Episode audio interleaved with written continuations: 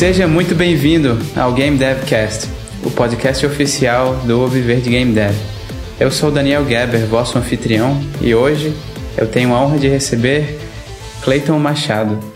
Ele está como desenvolvedor solo na Mini Cactus Games e já produziu projetos como Underland e Cat's Light Tiles. E aí, como é que você está, Clayton? Fala pessoal, boa noite Daniel, tudo bem? É, cara, eu tô bem. Estamos aí continuando desenvolvendo. Essa semana lançamento novo de jogos em outras plataformas. Ansioso para ver como é que vai ser. Ah, legal. Então, você está produzindo aí no ritmo mais frenético, né? Tipo, é o que que você faz um jogo por mês, mais ou menos? Eu tentei entrar nessa de um jogo por mês, mas é complicado. Geralmente dois meses aí no mínimo para sair um jogo. E mas esse último projeto tem, acho que tem uns três meses. Acho que eu vou ficar com ele três meses até concluir. Ah, legal. Mas você planeja fazer os jogos em dois meses ou você coloca no planejamento um mês e quando você vai vendo dá tempo e prolonga? Como é que é isso? Não, sempre no planejamento inicial é, eu tento estipular um mês e meio a dois meses de planejamento. Isso contando que meu planejamento eu sempre faço da segunda a sexta, sempre tento manter essa faixa de horário e horário comercial como conhecido das como se fosse realmente um, um, um emprego que na verdade é, né? É, é, então, das 8 às, às 6 horas da tarde eu desenvolvo. Depois disso eu vou, vou fazer alguma coisa de entretenimento por aí, jogar, assistir, nessa, nesse ritmo aí. Aí em dois meses, mais ou menos, se eu planejei isso, é, eu lanço o jogo. Ah, legal. E você consegue ficar focado, assim, trabalhando realmente das 8 às 6 ou você de vez em quando dá uma procrastinada, assim? Porque, sei lá, eu ah. às vezes tenho dificuldade com isso, sabe?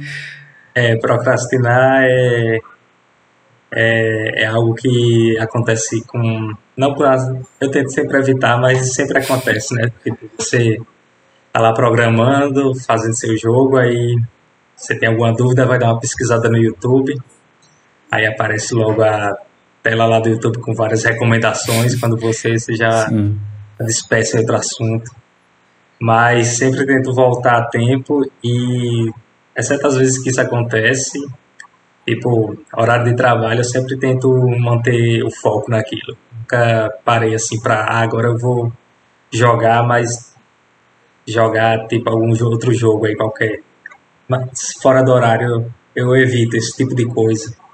Tento seguir mais a linha, sempre que posso, né? Sim, verdade. E bem, você, eu não sei se você mora sozinho ou com alguém, mas como é que o pessoal aí da sua casa é, lida com isso de você trabalhar de casa e tal, e trabalhar com jogos?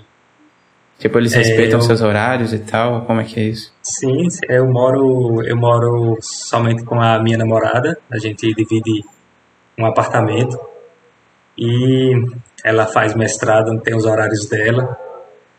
E nós, geralmente é pela manhã e tarde também, a hora que eu estou fazendo as minhas coisas.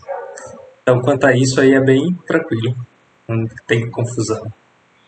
Ah, legal. Mas quando você estava começando, assim, quando você decidiu que ia querer trabalhar nessa área de jogos, como é que foi a reação da sua família, assim, de forma geral? Cara, é... quando eu comecei a... Na verdade, eles, eles só, só entenderam mais ou menos quando eu comecei a, a ganhar dinheiro com o desenvolvimento, né? É, porque antes eu, eu faço eu fazia a faculdade em outra cidade, não era a cidade da minha família, e, e aí eu já sempre nessa, nessa área, desenvolvendo jogos e tal, e aí terminei a faculdade, quando eu terminei a faculdade eu já, foi logo no, no tempo aí que eu comecei o, o Behind the Game, e aí eu comecei a realmente a fazer aquele estilo lá de vendas na Steam. Isso começou a vir uma grana, mas tiveram aquela preocupação: ah, será que não é melhor procurar algum emprego? Mas aí, quando você começa a ganhar um pouco mais do que os empregos estão oferecendo, aí o pensamento muda, mas a, a situação foi tranquila. Ah, bacana. E você falou aí sobre o Behind the Game, né? Que é o curso do Rafael Dias. Sim. Como você falar um pouco mais aí, como foi que você descobriu o curso? É, como foi que ele realmente mudou assim os rumos da sua carreira? Fica bem à vontade aí para falar. É, o Behind the Game eu conheci quando eu vi um PDF do Rafael que falava sobre sobre acho que era 20 e poucos jogos lá que jogos simples que alcançaram um resultado na, na Steam. E anteriormente eu ficava desenvolvendo jogos para Google Play, é, esse tipo de outras plataformas aí que estavam surgindo. E nunca tinha tentado a Steam. Aí foi através do Behind the Game que eu falei, não, vou tentar fazer um jogo aqui na Steam, estilo esses jogos que estão nesse, nesse PDF do Rafael, do Behind the Game, e ver se dá um resultado. O, o primeiro jogo, incrivelmente, já, mesmo não vendendo quase nada, que ele vendeu 100 dólares. Para ele vender 100 dólares, ele demorou dois meses. Mas eu nunca tinha conseguido 100 dólares na Google Play durante o tempo que eu fiquei lá tentando alguma coisa. E aí começou por aí. Eu vi que o primeiro jogo, que foi o Lost Astronaut, nem vendeu tão bem, mas mesmo assim já vendeu com alguma certa intensidade. Aí eu resolvi começar a fazer outros e colocando na Steam. Aí o segundo já foi o Underland e eu já vi que a partir daí dava de continuar na Steam mesmo, desenvolvendo mais jogos. Mas sempre seguindo essa temática do Behind the Game, que é de, de um escopo enxuto para a gente desenvolver o jogo o mais rápido possível e colocar no mercado. E, e que é uma tática que eu acredito que é de grande importância para qualquer desenvolvedor e são técnicas de, de marketing né, que ensina e é fundamental, principalmente para quem está iniciando. Sim, verdade. Então, a primeira vez que você chegou a receber algum dinheiro nessa área de jogos foi com o seu jogo na Steam mesmo, né? Com o Lost Astronaut? Ou você já tinha recebido antes? Sei lá, como freelancer, alguma coisa assim? Não, é... Eu comecei em uma primeiro de todos foi Google Play, lá em 2015. Aí coloquei anúncio no jogo e, cara, ganhava pouco, nada, quase. aí apareceu uma nova plataforma aí de, de videogame em nuvem, chamada, não sei se você já ouviu falar, é Air Console. Uhum, sim. E, e aí eu coloquei um jogo lá. E aí esse jogo foi o Arena Gladiator, foi o primeiro jogo que eu coloquei lá. Aí esse jogo começou a gerar uma certa receita. 100 reais por mês. Aí, oxe, dá pra, dá pra conseguir alguma coisa aqui. Eu vou tentar desenvolver outros jogos e colocar nessa plataforma. Já é mais que na, na Google Play, então já fiquei mais interessado nela. E como era uma plataforma que estava surgindo na época, tinha menos concorrência lá de jogos lá dentro. Aí eu desenvolvi o jogo, o jogo de Ludo, é, para quem não conhece, é um jogo de tabuleiro padrão que existe jogo que você joga os dados e vai movendo as, pe as pedrinhas para determinada posição. É um jogo bem até conhecido. E aí eu desenvolvi a versão desse jogo. Nessa plataforma você a tela de qualquer seu computador, de sua TV, ela é o tabuleiro e reúne várias pessoas de frente dela e jogam com o celular. Você mexe no celular e na televisão acontece o jogo. E aí esse jogo deu muito certo lá. E foi aí nesse jogo que eu comecei a ganhar um pouco mais. Porque esse jogo ele começou a, a vários usuários, lá é uma assinatura. A pessoa paga uma assinatura e começa a ganhar dinheiro. Aí você ganha ganha acho que 30% dos 70% da receita da empresa em seu jogo, já que 30% é, vai para a Google, 70% vem para a empresa e desses 70%, 30% vem para você. E aí esse jogo de Ludo ele começou a render uma grana. E a partir dele foi que eu comecei a ver que dava para começar a ganhar, a viver de jogos mesmo. E ele se tornou, hoje ele ainda é um dos jogos, dos jogos que são pagos lá, ele é o ele fica sempre entre os 10. Tem semana que é o segundo jogo mais pago da o segundo jogo pago mais jogado da plataforma. E aí nele dá para retirar uma grana. Mas é, veio a Steam e aí com o resultado da Steam eu deixei mais um pouco parado esse lado. Ainda continuo fazendo algumas atualizações no Ludo, porque é um dos que mais gera receita lá. E eu estou na Steam agora em outros projetos, que foi onde a renda começou mesmo. Uhum. Legal. E você tem pretensão de, além da Steam, ir para outras plataformas também, para consoles e coisas do tipo? Sim, sim. É, o Underland eu fech, nós fechamos parceria com a QBit, QBit Software, QBite, eu acho. É, e eles estão portando, já terminaram o porte e essa quinta-feira, dia 30, vai ser lançado o Underland para PlayStation 5, PlayStation 4, Xbox Series X e S, Xbox One, é, Nintendo Switch e é, todos os, os, consoles mais populares do mercado, né? O Underland vai estar disponível a partir do dia 30 aí desse mês. Pô, Mas legal. o legal é que que como é uma, a publicadora, a que o Byte está fazendo esse, esse processo, a gente não a parte do, do, do, do porting do jogo é toda por eles. Eles fazem todo o processo lá de desenvolver a, a, a mecânica para os controles tal, porque o Underland eu só tinha desenvolvido a parte de controle para teclado e, e mouse. E essa outra parte de porte e ajuste de performance para essas outras plataformas. O legal de ter uma publisher é que eles cuidam desse trabalho aí para a gente. Sim, verdade. É muito legal poder terceirizar algumas etapas do processo, né? Sim. E, e falando nisso, até sobre os seus jogos, você trabalha em equipe ou é você sozinho?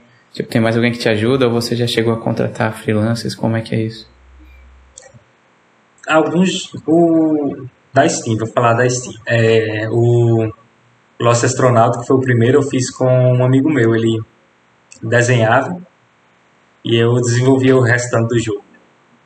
Ele fez todas as artes lá, mas aí ele, ele seguiu em outra profissão e eu continuei nessa de desenvolvimento. E os demais jogos Underland, Underland The Climb, Unlock the Cat, Cat Slide Tiles, foi todos, foi todos eu que desenvolvi, mas a parte de, de, de arte do, do Cat Slide Tiles e do Unlock the Cat foi assets que eu comprei na Unity e o Underland foi eu que a pixel art foi eu mesmo que produzi, junto com foi praticamente eu completo, menos a música, que foi uma música gratuita, porque o jogo não tem música do Wonderland, ele só tem a música do menu, foi uma música gratuita que eu usei. Hum. Mas os, as, os demais jogos são. Estou fazendo assim agora, é mais por assets ou pago algum freelancer. Esses comecei a pagar um free, é, freelancer agora para ajustar umas artes do jogo do Ludo, que é para outra plataforma. Porque quando a gente vai desenvolvendo mais jogos, vai surgindo mais tarefas e vai ficando difícil de você controlar tudo, então terceirizar é, é o melhor caminho nesse caso. Espero estar tá, tá começando a, a terceirizar muito mais coisas aí agora, e tô com as ideias de novos projetos e quanto mais rápido você lança um jogo, melhor. Sim, verdade. E você já trabalhou com alguma outra coisa antes de entrar nessa área de jogos? Não.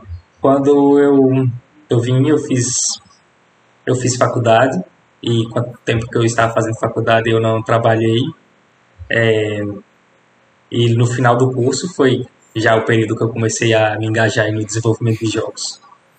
Mas foi faculdade para Mini Cactus Games. Legal. E qual é a sua experiência com engines de jogos? Você tem alguma engine preferida? É, você já usou, já testou várias diferentes? Como é que é isso? Lá no início eu usava uma chamada libgdx, que era para desenvolver jogos para para Android. Mas aí veio a, a Unity e aí tô nela até hoje. Né? Aqui eu tenho mais familiaridade, é que eu conheço melhor. É, então, como é eu estou desenvolvendo mais rápido, mas a questão é só essa, só velocidade no desenvolvimento. Como é que eu estou mais acostumado, é nela que eu vou continuar por um bom tempo, eu acho ainda. Tenho curiosidade em aprender a Unreal, mas como não tenho tempo, vai continuar na Unity. Sim. É. Bem, tudo bem. A gente não vai cair no soco aqui, mano, porque eu, eu não gosto muito da Unity. Mas tudo bem. A Unity Qual é, é boa, que legal. você usa? Eu, eu gosto da Unreal e do Construct. É, Unreal para 3D e o Construct para 2D. Mas a. Massa. A Unreal, ela tem ferramentas para 2D ou não? Tem, mas são muito ruins. É, eu não recomendo, não. Eu Ah, recomendo a Unreal se você for usar só para 3D mesmo. É, o trabalho 3D da Unreal parece que é algo, algo muito discrepante quando você compara com as outras. É muito legal mesmo. É, tipo, eu, Agora o Construct eu nunca utilizei, não. É legal? É, o Construct é, é bem. É legal porque ele é muito fácil de mexer, é muito simples e ele tem várias coisas prontas. Aí você consegue fazer tudo muito rápido, assim, umas coisas que você levaria 15 minutos para fazer na Unity, você faz em um minuto no Construct, sabe? Sei. E, e mesmo tendo muita coisa pronta, elas são muito customizáveis. Aí é, você consegue mexer em cada parâmetrozinho assim. Não fica parecendo que, que você pegou algo pronto, sabe? Dá pra você ir ajustando e ficar algo realmente único. É bem legal. É, cara, é o que eu falo, né? Você vai naquela que você gasta menos tempo e tá tudo certo. Sim, é, se você já sabe usar Unity, é melhor ficar nela mesmo até que você vá aprender outra. Já vai ter dado tempo de lançar outros jogos, sabe? É isso mesmo. Sim, aí. Bem, como foi que você fez para adquirir conhecimento nessa área de desenvolver jogos? Porque você falou sobre o marketing, né? Que você aprendeu com Behind the Game, mas a questão de programação, game design, é, como foi que você fez para aprender isso também? É, eu sou formado em engenharia de computação, então na faculdade eu comecei essa área de programação e tudo. E a partir daí eu fui. Você começa nas aulas de programação lá, você começa a querer personalizar mais as coisas, começa a querer deixar as coisas mais interativas. Aí você vai começando a descobrir novas ferramentas. Aí você vai começando a descobrir que dá de fazer um quadradinho andar usando programação. Aí a partir daí você vai vendo que já tem as engines próprias para isso. E aí você entra nesse mundo aí e não sai mais. E a Unity, eu gostei dela devido à documentação dela, como as partes. Sempre tinha projetos na universidade é, para você desenvolver alguma coisa. E a Unity, eu sempre usei ela para desenvolver o que os professores pediam.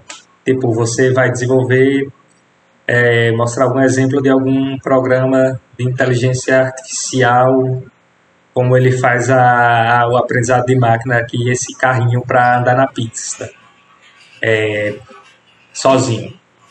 Aí você, eu fazia o projeto lá na Unity e a partir disso já ia pegando experiência em várias outras coisas do desenvolvimento. Mas foi nesse período da faculdade que eu usei mais mesmo para para aprender mesmo a desenvolver. Desenvolvi um pouco de aplicativos de celular e tal, mas não me interessei muito e fiquei nessa área dos games mesmo, que foi a que mais me chamou a atenção. Uhum. Legal, e, e, explorando um pouco mais isso, é, de onde foi que surgiu o seu interesse por essa área de jogos, assim, é, por que você quis entrar? Você gostava de jogar e, e resolveu criar jogos também, ou foi por algum outro motivo? É, eu gostei, foi porque eu gostei eu gostava de jogar mesmo. Sempre gostei de jogar a vida toda.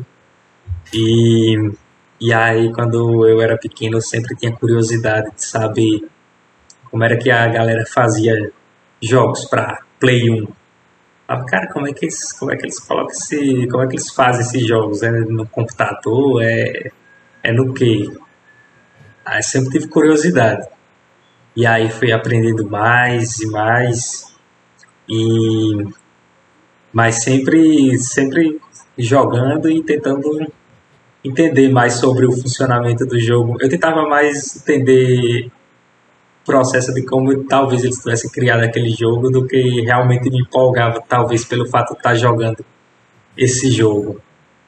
O que e isso toda a oportunidade que eu tinha de estar indo numa lan house, eu baixava aqueles game maker, é, baixava um bocado de, de tutorial ensinando a iniciar.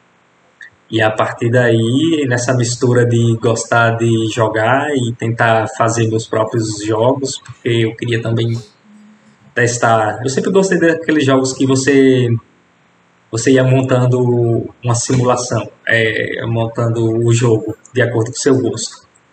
Aí quando você descobre as ferramentas que dá para fazer isso e, aí, e a customização é infinita, aí você se interessa realmente pelo desenvolvimento do, de jogos. Bacana. E bem, você sabe dizer quais são os métodos que você usa para para ter as ideias dos seus jogos assim, se você pega referências ou, ou se você tenta criar algo mais do zero mesmo, como é que é isso? Não, eu sempre antes, antes do Behind the Game eu tentava criar o jogo, né? O jogo que ia ser que eu achava que ia ser o jogo da vida. Mas depois do Behind the Game com as estratégias lá de dar umas dicas de como pesquisar na Steam para ver o que é que, é, que, é que pode ser uma tendência, o que é que pode estar em alta no mercado. Aí a partir disso aí eu comecei a me inspirar através de uma pesquisa, fazia pesquisa de tags, pesquisa do que estava em alta na Steam. E aí e também tentava puxar mais pro lado do estilo de jogo que eu gostava. Tem o jogo do jogo, um jogo bem antigo que é o jogo dos Lemmings, que eu gostava muito de jogar esse jogo, era um jogo de puzzle. E aí o Behind Game já, fa, já falava sempre é voltado para de alguma forma para puzzles. E aí eu sempre aí eu resolvi encaixar essas ideias. Vi que era uma tag que tinha poucos jogos na Steam. E eu falei, vou fazer um jogo parecido com os Lemmings. E vou colocar na Steam para ver o que, é que vai dar, que foi o Underland, que ele é meio inspirado nos Lemmings. E ele tem a tag Lemmings tanto nele. E a partir dele eu comecei a desenvolver os níveis, sempre o, o legal é que jogos de puzzle você tem que. É meio difícil de você desenvolver o, o level design do jogo. Então eu vi um livro de level design de puzzles que uma dica que eu achei muito muito legal, cara, é você você desenvolve o cenário completo, o jogador indo de um ponto até outro, e a partir do cenário completo que você desenvolve, você vai tirando alguns pedaços. Você vai desmontando e aumentando a dificuldade do quebra-cabeça. E essa técnica de criar um level de trás para frente foi fundamental para eu desenvolver o Underland. É baseado nos lentes, baseado nessa estratégia de puzzle e de pesquisa de tags na Steam e do que está em alta. E acredito que isso contribuiu para um bom número de vendas do Underland. Legal. E qual que é esse livro que você falou? Cara, eu não lembro dele agora. Eu lembro que eu pesquisei no Google como criar level design de puzzles. E aí apareceu um, um livro lá em PDF. Era até gratuito, é de alguma universidade americana. Se eu encontrar, eu vou te mandar o link aqui pelo Zoom. Mas tinha vários exemplos lá de jogos de puzzle para desenvolver eu vou dar uma pesquisada e te envio. Beleza. É, eu posso até colocar na descrição aí pro pessoal que tá ouvindo baixar também. Seria muito legal e ajudar muita gente. É. E aí ele explica bem legal, que ele explica os três tipos de é, três tipos básicos de puzzle que existem. E, e, isso dá de nortear muito bem a pessoa quando você está interessado em desenvolver um jogo desse estilo. É verdade. Eu sinto que o, a parte de game design é uma das que o pessoal menos, menos ensina assim na, na internet, sabe? Foca sim, muito em programação, sim. arte, até no som, mas game é. design é, é muito raro de você ver um, um, canto assim que realmente tenha conceitos é, bem fundamentados, sabe? Sem ser mais tentativa e erro e tal.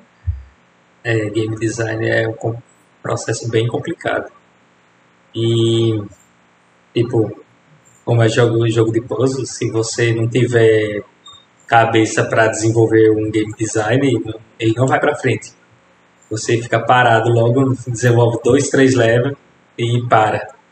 E a partir disso eu quase quase não ia conseguindo completar o Wonderland porque eu não fiz essa programação de desenvolver todo o game design do level 1 ao level 30. Eu fiz sete levels assim no papel e comecei a desenvolver o jogo, a mecânica, desenvolver tudo. E aí quando eu cheguei para fazer o oitavo level, eu não tinha mais ideia de o que fazer. Aí eu falei, pronto, como eu vou terminar esse jogo em, em um mês, dois meses, se eu não tenho, se eu tô sem ideia para fazer. E aí foi que eu parti para essa busca de procurar como desenvolver level design para jogos de puzzle encontrei esse, esse PDF, esse artigo, esse livro e, e a partir dele eu consegui ter alguns insights bem legal. Sim, e você conseguiu lançar o Wonderland com um mês de produção mesmo ou deu uma atrasada? Acho que ele foi um mês e 15 dias. Uhum. Lançamento. E eu atrasei um pouco para criar a loja, e aí ficou naquela de aceitar a aprovação da loja na Steam, que são 14 dias que a página tem que estar no ar. Sim. E, e sobre você criar jogos com um escopo menor, assim, tem já chegou algum momento que você teve que cortar alguma feature que você tinha pensado durante o desenvolvimento mesmo ou você sempre seguiu o planejamento direitinho do início ao fim? Cara, no início quando eu não eu não fazia um planejamento geral, eu sempre colocava muita coisa e cortar coisa era o que eu mais fazia. É, ia passando os dias, eu começo a desenvolver assim os 10 dias de desenvolvimento do jogo para sem ter um, sem ter um planejamento ainda bem definido do, do tempo que eu vou gastar. Mas a partir de, desses 10 dias eu consigo ter uma visão geral de como vai ser o jogo e aí eu faço a programação toda do jogo, de, de, eu vou fazer exatamente em cada dia. Esse dia eu vou fazer o level 1, esse dia eu vou fazer o level 2. É, só que, caso Underland, eu projetava 5 levels por dia. E o resto era coisas que você pensa que não vai dar trabalho, mas que dá um trabalhinho, que é a parte de, de você montar as configurações do jogo, é, resolução de tela, é, essas coisas mais básicas que você acaba nem pensando em fazer que você tem que desenvolver e colocar no jogo. Mas é, eu sempre consegui manter, depois de, desse período de aprender, eu estou aprendendo sobre o que é que eu vou desenvolver, sempre consegui elaborar um cronograma legal que eu conseguisse cumprir até o fim do, do prazo de um mês e meio a dois meses. Sim, verdade. É, tem vezes que chega no final assim, você esquece que precisa fazer alguma coisa muito importante. Eu até fiz um meme sobre é, isso um dia cara. desse. Tipo, caramba, eu esqueci que meu jogo precisa ter um menu, sabe? Fica focado só é, no gameplay. Exatamente. E quando você vai fazer o um menu, dá, dá maior trabalhão para terminar. E, e esse, esse tipo de coisa. E, não sei se você coloca no seu é, alguma coisa quando a pessoa finaliza o jogo. Isso é, pronto, zerou, zerou, você coloca uma telinha personalizada. É coisa que eu sempre me esqueço. Eu tô lá desenvolvendo, vou fazer até level 30. Ah, mas é agora que o jogador terminou, o que é que eu vou mostrar para ele?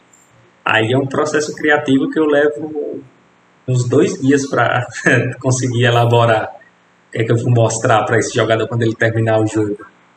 Mas são essas pequenas coisas que junta isso, junta menu, junta tela de, de ajuda, de créditos. E leva um tempinho. Por isso é bom ter tudo planejado. Sim, Coloca é uns 10 dias aí para você fazer tudo isso, essas demais coisas aí, o resto faz as fases do jogo. Sim, é o que me fez aprender bastante é anotar tudo o que eu faço durante o jogo, sabe? Porque eu faço aquele planejamento inicial, só que aí quando eu vou desenvolvendo eu descubro que eu esqueci de alguma coisa que era muito importante. Tipo, não era uma feature nova, sabe? Era realmente algo que precisa. Tipo o menu, por exemplo.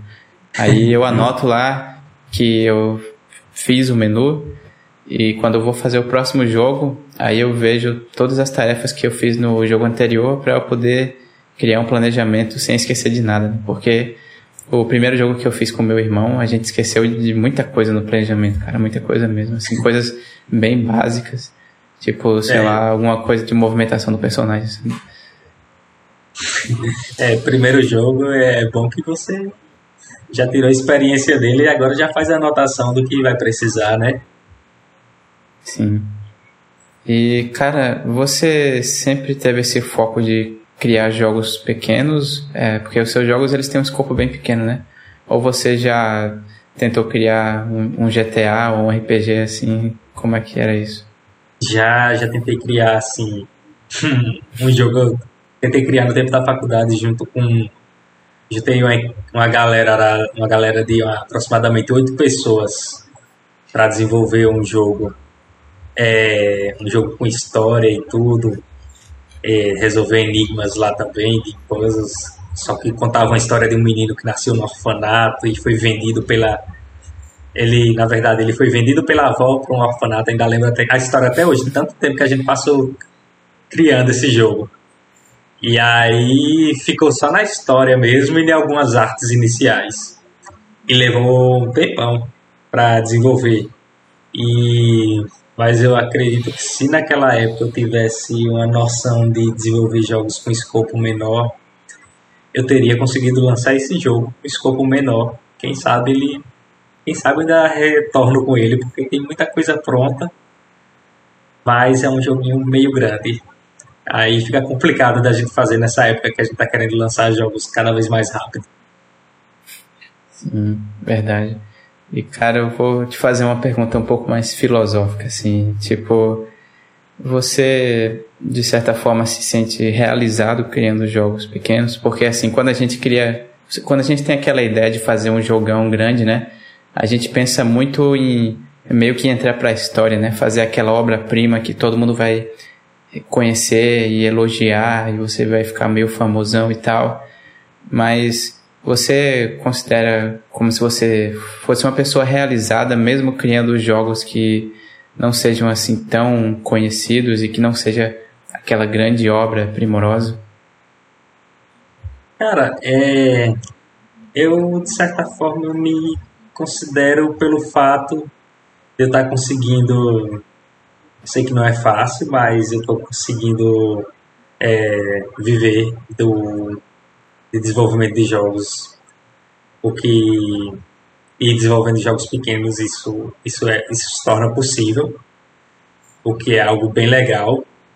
E eu não me sinto chateado por isso não, eu só sinto que eu posso desenvolver cada vez mais jogos e com essa renda desses jogos que provavelmente é uma renda que chega mais rápido quando eu consegui é, aumentar o nível de produção dos meus jogos, aumentar a empresa, começar a, a contratar, é, que eu penso nisso, em contratar funcionários e tal, aí eu posso pensar em, em desenvolver algum jogo que seja um AAA, mas isso no futuro, futuro acredito que um pouco distante, mas por enquanto eu tô eu tô desenvolvendo, tô vivendo disso, tô gostando, tô, tô espero, espero juntar uma boa grana com isso para investir mais e mais na, né, na minha empresa e poder desenvolver jogos cada vez maiores no futuro. Eu pretendo sair um pouco dessa área de desenvolver jogos pequenos para desenvolver jogos maiores. Mas o momento não é esse e eu tô gostando do que eu tô fazendo. Pô, legal, bom saber disso.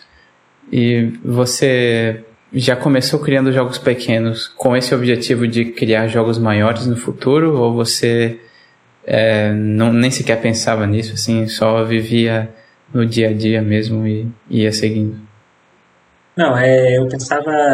Acho que o primeiro pensamento que todos nós temos, né, é sempre criar aquele jogo grande.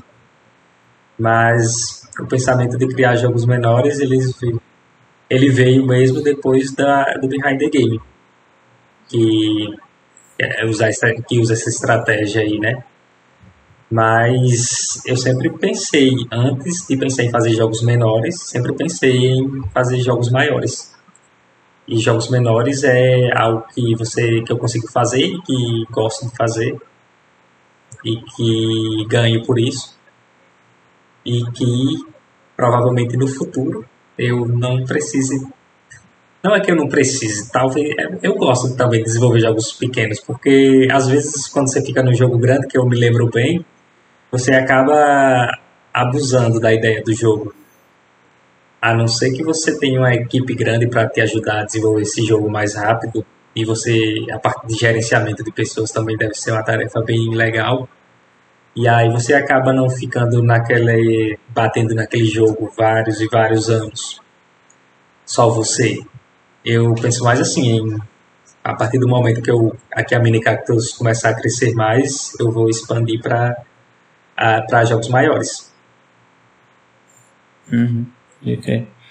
E você sempre criou jogos de puzzle ou você já explorou outros gêneros também? Os jogos comerciais foram o primeiro joguinho lá que foi no Air Console, foi um jogo de tiro. Aí veio o jogo de ludo, que foi jogo de tabuleiro. Aí fiz um jogo de dominó lá também. E Daí veio usar Steam, que veio esse Lost Astronaut, que foi jogo de navinha. E Lost Astronaut ele veio bem no período que eu comecei o Behind the Game. Eu tava bem por fora do, das aulas lá do que o Rafael tenta passar pra gente. Mas logo depois disso aí comecei a fase dos puzzles, que foi o Underland, Unlock os jogos de gato e, e esse último também que eu estou desenvolvendo, que é o Give Me More Pills, que também é uma espécie de puzzle. Hum, Mas foi depois do Behind the Game, a fase de, de jogos de puzzle. Sim, e você fez bastante jogo de gato também, né? Teve alguma lógica por trás disso ou só deu vontade de fazer mesmo? É, não, teve uma lógica sim. Na verdade, esses jogos foram jogos feitos pensando no mercado e não em mim. É no que eu realmente gostaria de estar de tá desenvolvendo. Mas foi bem legal desenvolver jogos de gato. Porque, é, primeiramente, porque eu gosto de gato. e, e aí a gente vai desenvolvendo, vai. São jogos simples, pequenos, quebra-cabeça que, se você pensar bem, você já viu em outros lugares. Por exemplo, o Cat Slide Tiles é um jogo baseado naqueles quebra-cabeça, não sei se você lembra, já quebra-cabeça de plástico, que você movia as pedrinhas assim, tentava formar A, B, C, D, ou 1, 2, 3, uma sequência de números, você ia movendo os encaixes, deslizando os quadradinhos. E aí foi baseado nesse jogo, só que eu fiz para você montar um caminho, que era o caminho para o gatinho percorrer. E por trás disso tem que que eu ouvi falar que a tag de gato é uma tag que vende bem na Steam. Tem muita gente que está atrás de jogos de gato na Steam. E eu entrei nisso tentando atingir esse público. E eu gostei bastante do resultado da venda de jogos de gato. Tanto que eu fiz o primeiro, que foi o Unlock the Cat. E aí, como ele vendeu legal, eu fiz o segundo, que foi o Cat Slide Tiles, que foi. Vendeu, vendeu muito bem. Foi o jogo que eu mais vendi na primeira semana de lançamento. É, e aí eu fiz o, o outro, que foi o Farm Kiren Puzzle Pipes, que é um jogo de montar encanamentos Você leva a água de uma caixa d'água até o local de irrigação, como se fosse uma fazenda, e o gatinho fica lá gerenciando essa fazenda. E na verdade, se você perceber nesses jogos todos, o gatinho é só um elemento que ele tá lá para chamar o público de gato. Ele não é assim nenhum jogo onde você controla o gato e tal. É, tem só a presença de um gato ali para atrair o pessoal do público de gato. E você coloca a capa do jogo com um gatinho lá, já fica bem chamativo, um gatinho fofinho. O pessoal vai lá, clica, hum, vou comprar esse jogo aqui. É bem relaxante, aí vai por esse sentido e compra. E isso acaba vendendo bem esses jogos de gato. E uma coisa que eu percebi que eu estava vendo em algum lugar que o pessoal da China gosta bastante de, de felinos e coisa do tipo, China, Japão, por aí. E uma coisa que eu percebi nesse jogo de gato é que as vendas lá são bem altas e a Steam, acho que ela abriu mais o mercado lá na China e a quantidade de pessoas que tem lá para consumir é significativamente alta. Então, eu acho, eu ainda acho que a tag gato é uma tag muito boa de você estar tá explorando nesse momento na Steam. Mas é sempre isso, é a pesquisa de mercado, ver o que está. Você tenta encontrar o que está em alta, conversa com outros desenvolvedores, ver o que eles acham também, se está em alta ou não, e tenta fazer algum jogo naquele estilo que pode virar alguma tendência dentro da Steam. Porque tudo depende do algoritmo da Steam exibir seus jogos em, seu jogo em vários locais da loja. Pode crer.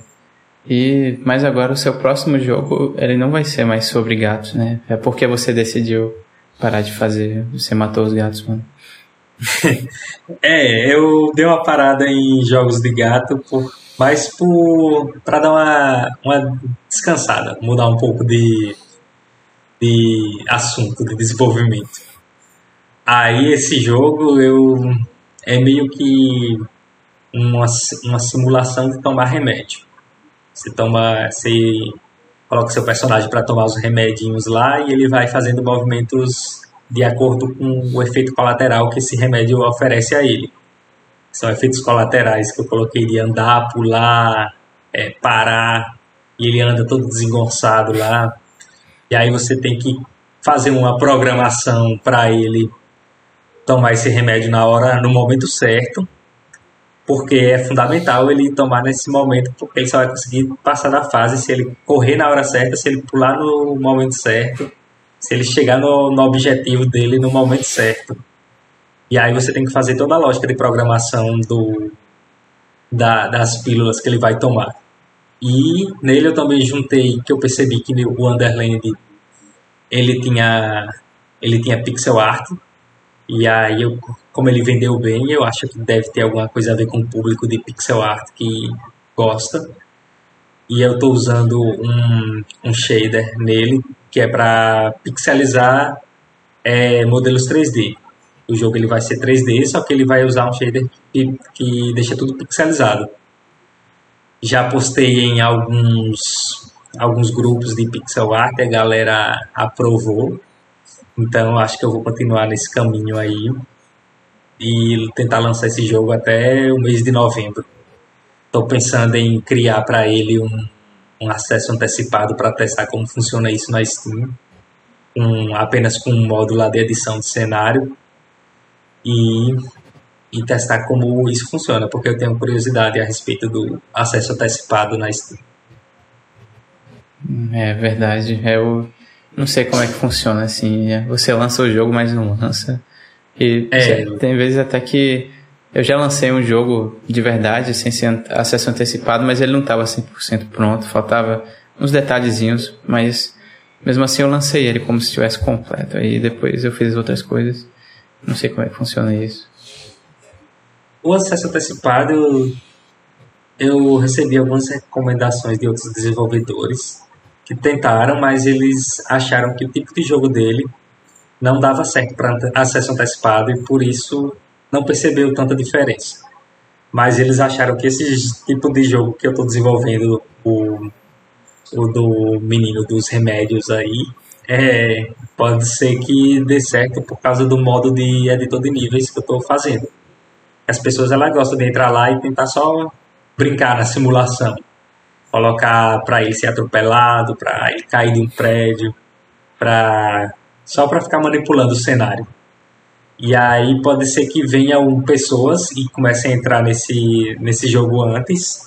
E, e aí depois é, eu quero ver se tem alguma diferença, porque eu já percebi no, naquele site SteamDB que na data de lançamento do jogo, se tiver muitos seguidores na, na página do seu jogo, an anteriormente do lançamento, que é o que acontece quando o jogo fica em acesso antecipado, quando no dia que você lança, existe, para, pelo que eu estou entendendo, existe uma certa possibilidade do seu jogo entrar nos em tendência, nos top dos lançamentos da semana é, pelo menos nos que estão tentando nas tendências que podem chegar ao lançamento da semana, se o jogo tiver uma certa quantidade de seguidores. E é isso que eu quero testar se tem mesmo. Porque na Steam, é, pelo que eu estou percebendo, semanal, cada dia da semana tem 30 jogos lançados. E tem alguns jogos, jogos sempre os jogos que têm mais seguidores já na página, que lançaram em acesso antecipado e conseguiram uma certa quantidade de seguidores no dia do lançamento, eles estão subindo o gráficozinho lá que mostra no SteamDB, o gráfico de tendências. E eu quero ver se isso é verdade quando eu testar, lançar esse jogo em acesso antecipado. Tentar lançar com um mês antes para fazer esse teste aí e poder compartilhar com a galera. Hum, bacana. Espero que dê certo. E sobre esse lance de testar também, você como é que você fez para conseguir meio que ter a coragem de fazer isso, sabe? Porque a gente fica pensando assim, tipo, ah, eu não pode dar nada errado no meu lançamento, sabe? Tem que estar certo e tal, mas sempre que a gente testa algo, é, tem um risco envolvido, né? Justamente por isso que se chama um teste. Aí, é, o que é que te fez ter essa mentalidade para testar é, sem ter o medo de errar ou de de acontecer alguma coisa ruim? É, quando você testa o máximo que, que eu acho que pode acontecer na é, você ficar um pouco abalado com o, o feedback das pessoas ou não dá certo. Mas eu acho que você pode conseguir você pode conseguir algumas pessoas criticando seu jogo, que no final você pode tentar converter elas para pessoa que fale bem do seu jogo é que você vai tentar resolver aquele problema que ela está falando. E eu vejo tudo como, é, como um aprendizado. Você lança algum jogo, se tiver alguma coisa ruim, a pessoa vai falar, você vai lá e conserta o que está ruim. Eu não, não fico tão impactado com isso, não. Só vou lá e, se, se for algum problema mesmo, algum problema de desenvolvimento, algum bug, eu posso resolver, resolvo e coloco lá é, a resolução. Mas eu não fico preocupado em, naquela pessoa que está ali só para só para criticar seu jogo sem o jogo tá sem bugs, mas ela está ali criticando.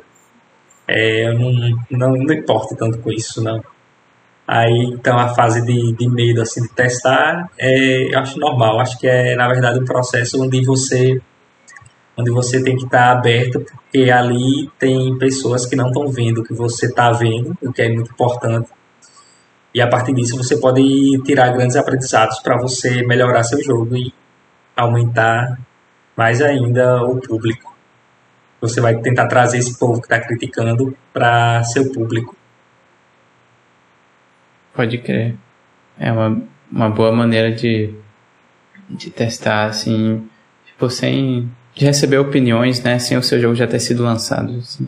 Você sabe dizer é, se exatamente se as reviews que o pessoal dá no Early Access, elas contam para quando o jogo é lançado também ou não? Eu tenho quase certeza que sim. Porque eu já vi jogos em, no acesso antecipado que e tava lá com as reviews. E quando ele lançou, continuou com, a, com as reviews também. Uhum. Então acho que não perde as reviews, não. É, e o legal é que você fica com a comunidade que está está interagindo com o jogo.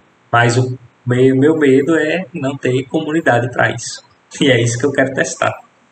Se vai ou não ter seguidores, porque a pessoa muitas vezes ela compra o jogo, mas ela não aperta o botãozinho de seguir, tem lá embaixo. Da, da parte onde tem o trailer, se eu não me engano. E, e aí, para ter um jogo antecipado, você precisa ter uma comunidade onde você vai interagir com essas pessoas e tentar fazer o possível para atender aos pedidos do, dessas pessoas. Sim, é, esse botão de seguir, eu, eu nunca usei ele, nem sei para que serve, cara. Acho engraçado. É, quando, quando você segue o jogo, eu, eu, na minha experiência, ele entra. Você entra como um membro do grupo da central da comunidade da Steam. E por incrível que pareça, as centrais de comunidade de vários jogos aí são enormes de discussões em fóruns e coisa do tipo dentro da própria Steam. O que eu acho legal da Steam é isso, é que ela forma uma comunidade ao redor do jogo. O Underland eu nem, eu nem sabia disso no tempo que eu lancei ele, aí eu fui olhar e tinha, tinha um grupo lá de 300 e poucas pessoas é, participando do grupo Underland. E aí foi aí que eu comecei a ver que dá de você criar um público ao redor do seu jogo. E esse público parece que a Steam ela começa a, a voltar mais, mais é, informações para esse pessoal. E talvez o algoritmo também mostre para o, os amigos dessas pessoas. Verdade. Esse lance de comunidades na Steam é bem legal, cara. Tem muitas coisas que eu pesquiso na internet e o resultado sempre vai dar num post que alguém criou lá na comunidade da Steam, em vez de Exatamente. ser em outro canto, sabe? Isso é bem útil é, até ela... para o seu jogo ranquear em lugar de pesquisa, assim. Ela tem uma comunidade bem forte. Uhum. E você pretende criar jogos de outros gêneros fora puzzle ou você vai ficar realmente só focado em puzzle por enquanto?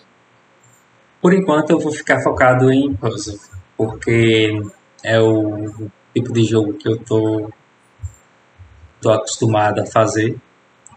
E enquanto eu, não, enquanto eu tiver nessa linha de segmento de puzzle e eu não ver que o mercado está indo para outra direção, se o mercado estiver indo para outra direção que puzzle não vai, já não for mais dar certo, aí eu não tenho problema nenhum também em mudar para outra direção. Uhum. Legal, mano. E você sabe dizer qual foi a maior dificuldade que você já passou até agora nessa sua carreira de desenvolver jogos? Cara, a maior dificuldade foi no início desse desse ano que eu lancei o jogo para para Steam Lost Astronaut. Não, foi foi final de dezembro ainda que eu, que eu coloquei ele lá. E não vendeu, cara. Vendeu esse, esse pouco que eu lhe falei de 100 dólares lá e aí eu falei, cara, eu vou ter que fazer outra coisa, porque não dá pra, não dá pra ganhar a vida com isso aqui não. Aí eu fiquei meio abalado com isso, mas aí eu falei, isso não vai dar nem pra eu pagar outro slot da Steam pra enviar outro jogo. Mas eu vou pegar um pouco da renda do jogo do, do Ludo, que tá, tá indo bem na outra plataforma e vou investir em mais um jogo aqui na Steam. E vou desenvolver esse jogo em um mês, em um mês, um mês e meio, que foi o Underland. E aí depois, mas foi um momento difícil esse, esse momento antes do, do lançamento do Underland, porque a situação estava complicada financeiramente para você insistir em continuar criando o jogo. Porque eu já vinha meio do trauma de, da Google Play, que você se não tiver muito dinheiro para fazer publicidade de seus jogos, parece que é, é como você ganhar na loteria, que o jogo gera engajamento na Google Play. Então, é, como eu já vinha desse trauma de desenvolver só para Google Play, e aí depois vi que na Steam o primeiro jogo não foi tão bem, mas aí depois do segundo eu já vi que já foi bem melhor, e aí melhorou as coisas. Legal. E você é, sabe dizer por que o, o Lost Astronaut vendeu pouco, sim? Cara, eu criei ele. Eu suspeito que foi devido a, a não ter seguido os ensinamentos lá do Rafael do Behind the Game, porque ele não é um jogo de luta, ele é um, Ele é um jogo de puzzle, quer dizer, que é um jogo só de navinha normal. E é, a, a, a arte eu acho que ficou até legal. A descrição da loja, as tags foi meio que aleatória lá. Eu fui adicionando coisas aleatórias. Experiência de primeiro jogo na Steam, eu acho que é por isso que ele não foi tão bem. E outra de fazer pacotes, os bandos com outros desenvolvedores. O Lost Astronaut ele tem acho que só dois bandos com ele. E aí eu nem me preocupei mais em adicionar mais bandos para tentar aumentar as vendas. Aí eu acho que devido a isso ele passou aquele. Logo na semana de lançamento dele eu vi. Eu já, como eu estava recebendo aquele dinheiro de semana de lançamento que você sabe que é, que é bem mais do que a média de jogos. Aí eu já vi que ele tinha vendido legal, só que aí depois caiu as vendas, depois dessa primeira semana. Ficou, ficava lá em um dólar por dia, dois dólares, zero dólares por dia. E só um jogo, né? É seu primeiro jogo, você não tem outro para somar. Porque quando você tem 10 jogos, se, se vender 2 dólares por dia, são 20 dólares por dia, já é uma coisa melhor para você, mesmo que vendendo só 2 dólares por dia cada jogo.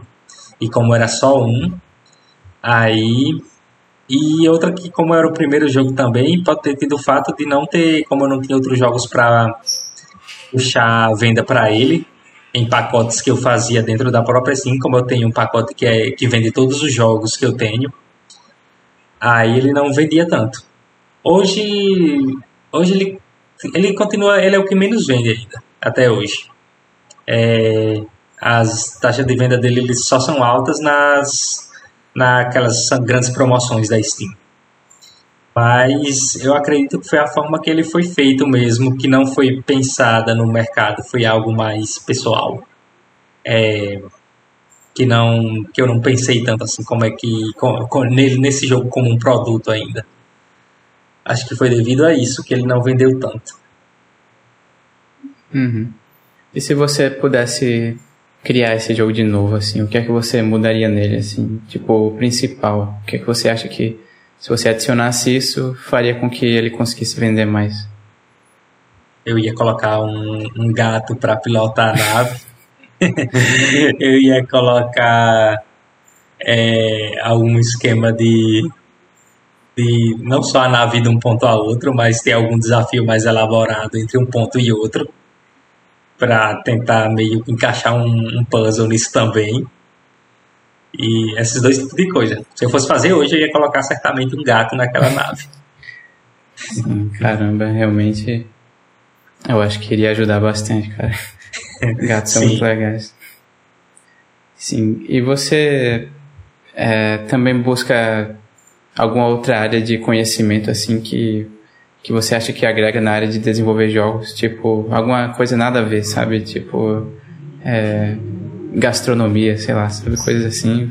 Você tem algum, algum outro hobby, alguma outra coisa assim que você acha que acaba te ajudando indiretamente a desenvolver jogos também? Cara, eu gosto de, de cinema. É, eu acho que não é ainda nos jogos que eu utilizo, que eu utilizo que eu faço uso de algumas coisas que eu acho bem legal que tem no cinema, de enquadramento, é, coisas do tipo. Mas eu acho que essa coisa, quando você traz para dentro de um jogo, a forma como é contada a história no cinema, que você pode ver jogos grandes que estão trazendo toda essa isso do cinema para dentro dos jogos. Eu acho que é uma, é uma área que eu gosto e que eu posso tirar algum proveito dela futuramente no desenvolvimento de jogos maiores. Já nesse jogo agora, do menino das, das pilas, o Give Me More Pills, é, eu acho que eu já vou começar a utilizar algumas coisas do de posicionamento de câmera, de como fica legal para exibir cada cenário.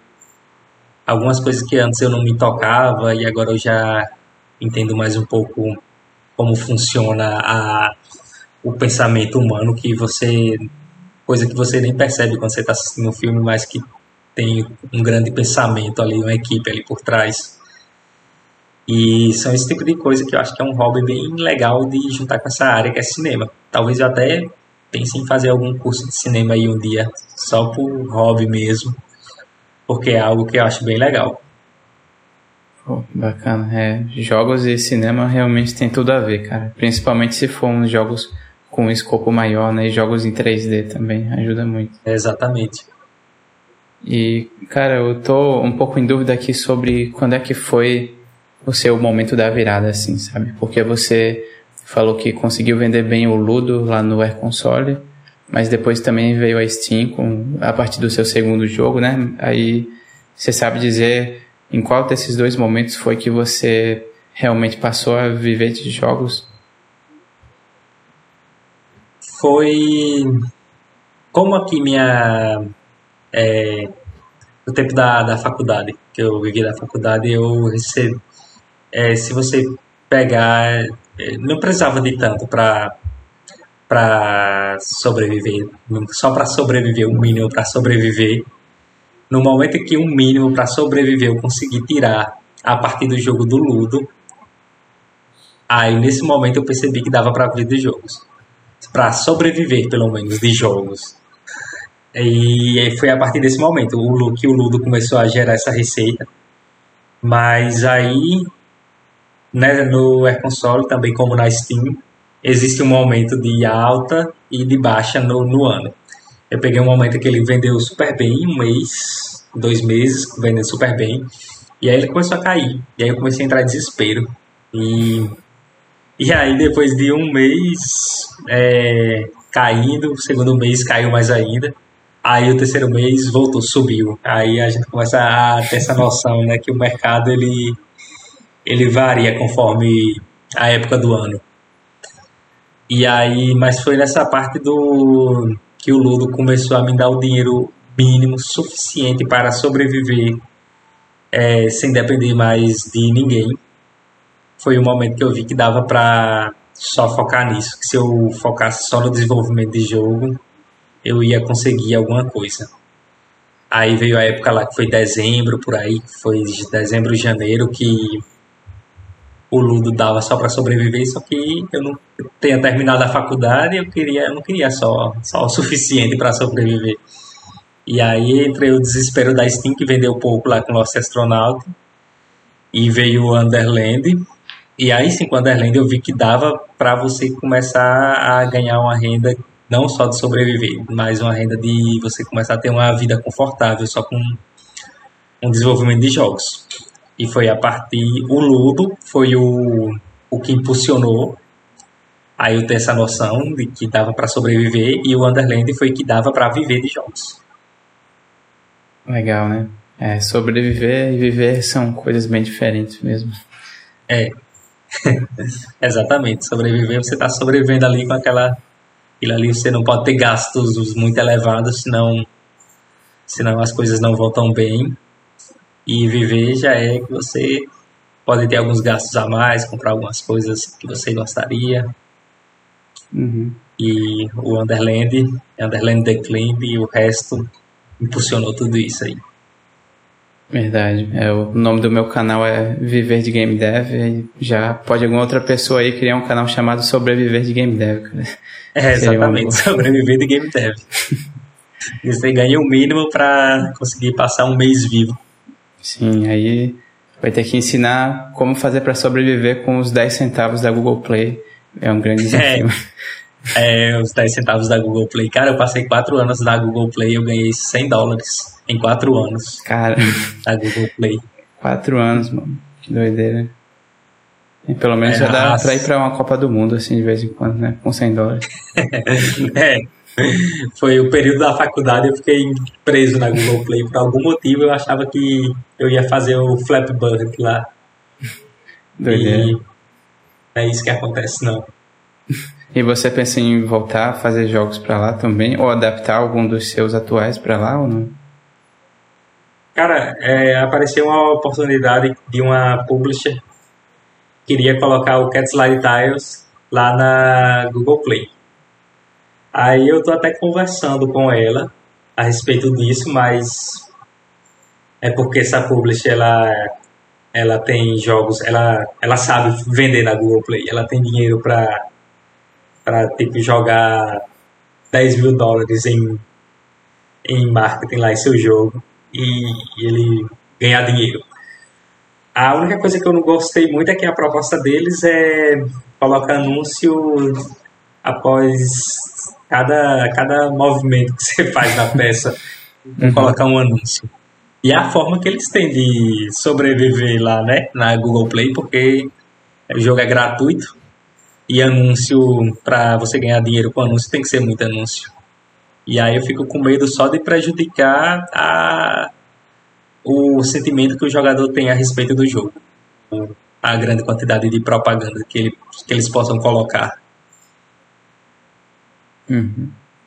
É, eles querem botar a cada movimento que você faz um movimento só? Sim. É, a cada. Você mexe quatro peças. Aí uma propaganda. Sim. Aí.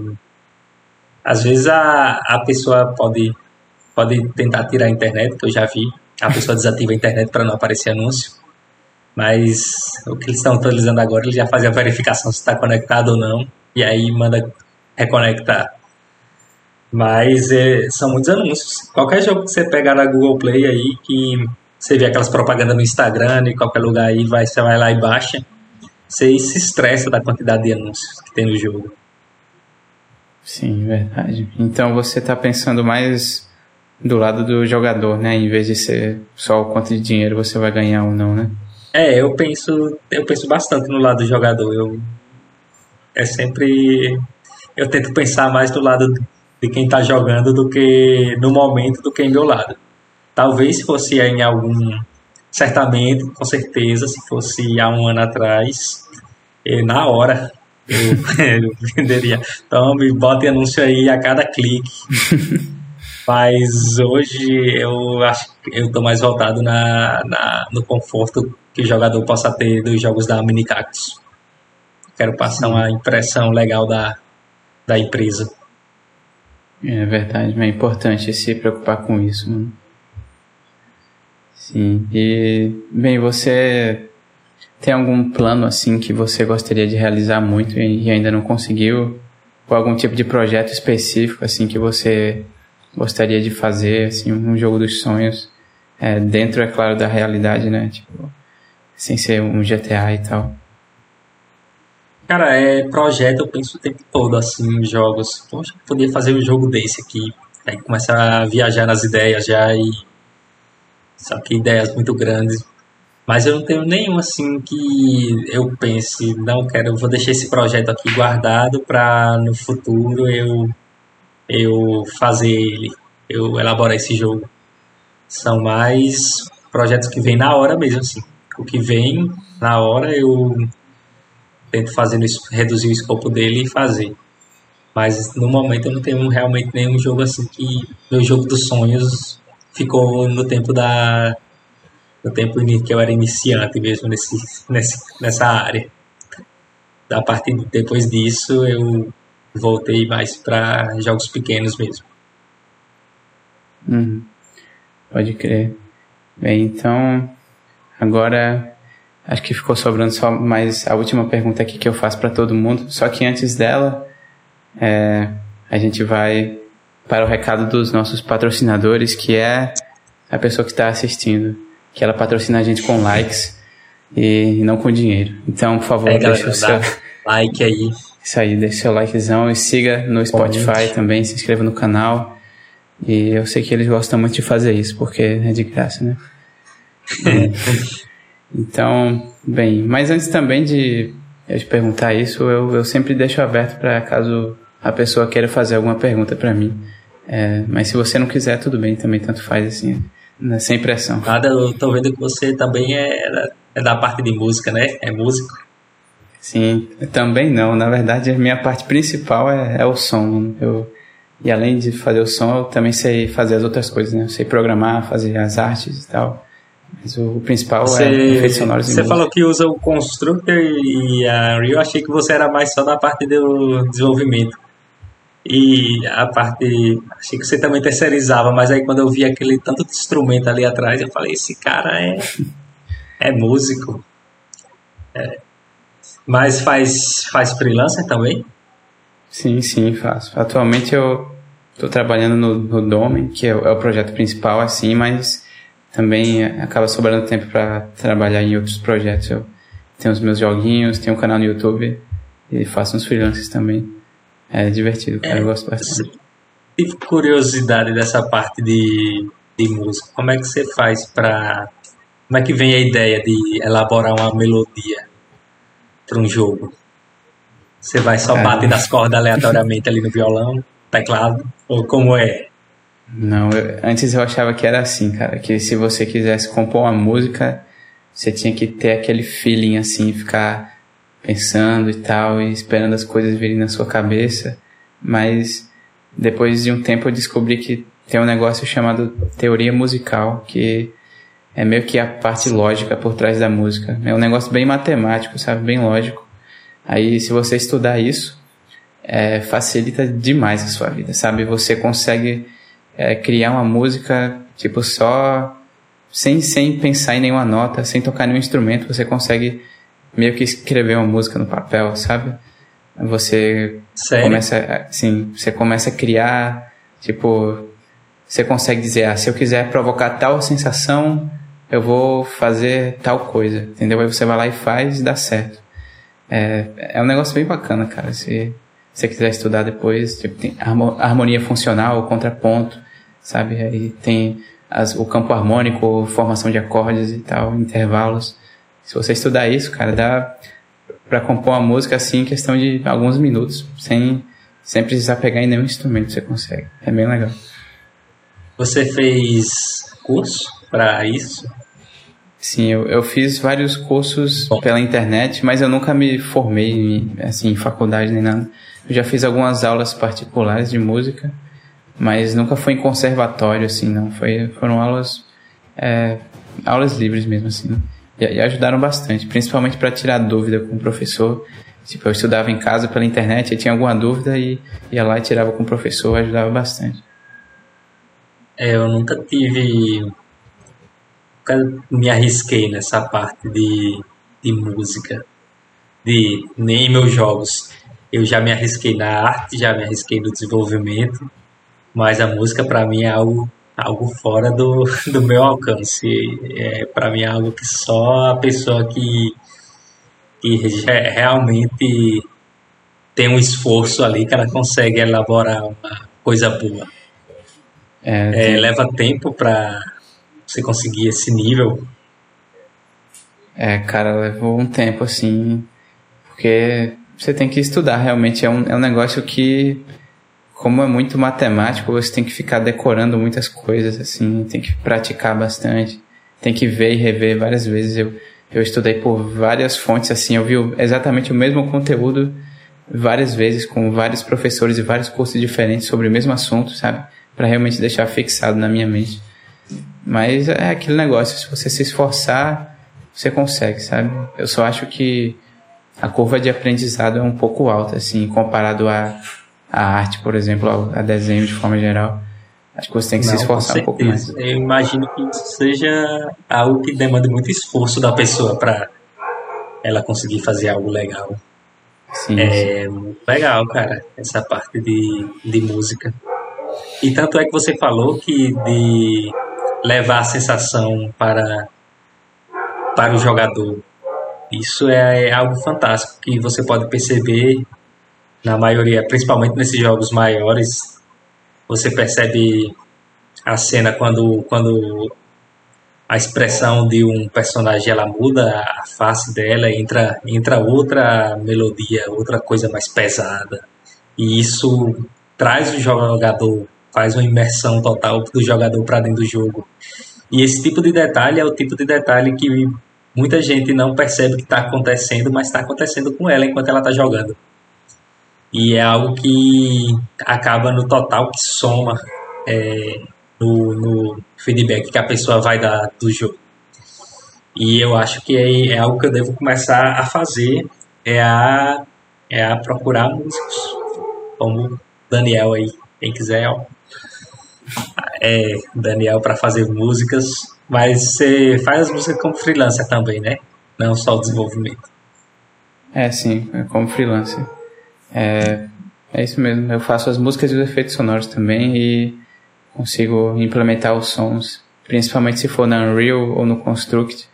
Eu consigo mexer no comportamento deles assim, se vai escutar mais de perto, mais de longe, colocar umas variações nos sons para não ficar repetindo o mesmo tempo todo, Legal. sabe? Na Unity é, já, eu, faz... não manjo muito disso. Você faz com seu irmão? É, eu, eu fiz um jogo totalmente sozinho no Construct. Aí depois eu fiz um jogo com meu irmão na Godot. Ele, programou o jogo e fez o level design, game design. Aí eu fiz as artes e o som. E aí tem o Domen que eu trabalho como freelancer, só no som mesmo. É uma equipe gigante envolvida, é quase um jogo AAA, assim, tem, tem muitos profissionais. Tipo, eu não conseguiria fazer o que eles fazem, com certeza, que eles são muito bons. Aí eu fico só nos sons mesmo. E também já tive uma empresa é, em que a gente, eram eu e mais três sócios, aí eram dois programadores e um artista e, e eu nos sons. Aí, assim, o meu, meu foco mesmo sempre foi o som, sabe? As outras coisas eu fui aprendendo ao longo do tempo porque eu fui me interessando mesmo, achei divertido, queria saber como fazer, aí acabei aprendendo. Legal, cara. Mas seu irmão também é músico? Não, não. Ele sabe um pouquinho tocar teclado, mas é, é bem pouquinho. Ele estudou por um tempo assim, mas ele resolveu parar porque não estava curtindo tanto assim. Aí ele está focado mesmo em programação. Até mesmo agora a gente está fazendo mais um jogo, ele não quer mais fazer o game design, o web design, ele está só na programação e eu estou fazendo o resto. Que ele gosta bastante de programar, ele está estudando ciência da computação na universidade. Aí ele tá focado nisso mesmo. Legal. Legal. Se ele, se ele foca nisso mesmo, então ele vai ser o melhor aí da, nessa empreitada de vocês. Sim, sim. Ele, ele programa bem, cara. Os jogos, o jogo que a gente fez ficou sem bugs, assim, ficou bem, ficou bem legalzinho. É, cara, se, eu, eu acho que se a pessoa ela gosta de programar, por exemplo, e ela voltar todo o seu esforço para a parte de programação, eu não sei ele, se ele quer se ele quer buscar alguma vaga no mercado de trabalho, se ele quer ser desenvolvedor solo, eu não sei o que, é que ele quer, mas se, provavelmente se ele quiser alguma vaga no mercado de trabalho, é, as empresas estão buscando isso aí, quem é realmente bom naquilo que gosta. Então, se você gosta de programar, foque em programar mesmo, porque certamente vai, vai dar certo. Sim, é verdade. É muito importante focar, cara. Eu acho que se eu não tivesse passado tanto tempo focando em som e música, eu não teria conseguido trabalhar nos, nos cantos que trabalhei, principalmente no Dome, que o, o nível lá é muito alto, cara. Eu nem sei como eu consegui entrar lá até hoje, mas, mas ainda bem que deu certo. Parabéns, cara. Da hora isso. Sim, então Posso partir para a última pergunta? Que foi muito divertida. Vamos lá. Vamos lá. Bem, se você pudesse dar apenas uma dica para quem quer viver de game dev, qual seria essa dica? É, eu diria para você lançar um jogo na Steam. de todas, primeiramente, eu sei que você tem que pagar a taxa lá de 100 dólares. Na verdade, quando converte para real, a Steam dá até um descontinho lá, fica perto dos 400 reais. É, mas tente pegar esse dinheiro e, e fazer um jogo na Steam. E colocar um jogo, e produzir um jogo, e tentar lançar o jogo como um, um produto que você desenvolveu. E tente fazer um jogo pequeno, um jogo que você consegue fazer mesmo que não seja aquele jogo da sua vida, mas um jogo para você pegar experiência e como a Steam ela te ajuda bastante no lançamento, eu acredito que é uma boa dica você pegar esse dinheiro e fazer seu lançamento na Steam, porque lá sua chance de sucesso no momento é hoje, dia 27 de setembro, é o local mais com mais probabilidade de você obter algum sucesso. É, mas sim. Não é fazendo uma publicidade da Steam, não, mas é o que eu percebi ultimamente. É, Verdade, uma boa dica, cara. A Steam, ela tá muito acima de, de Google Play, né, e de itch.io, assim, essas coisas. A Steam, Exatamente. ela ajuda demais quem tá lá.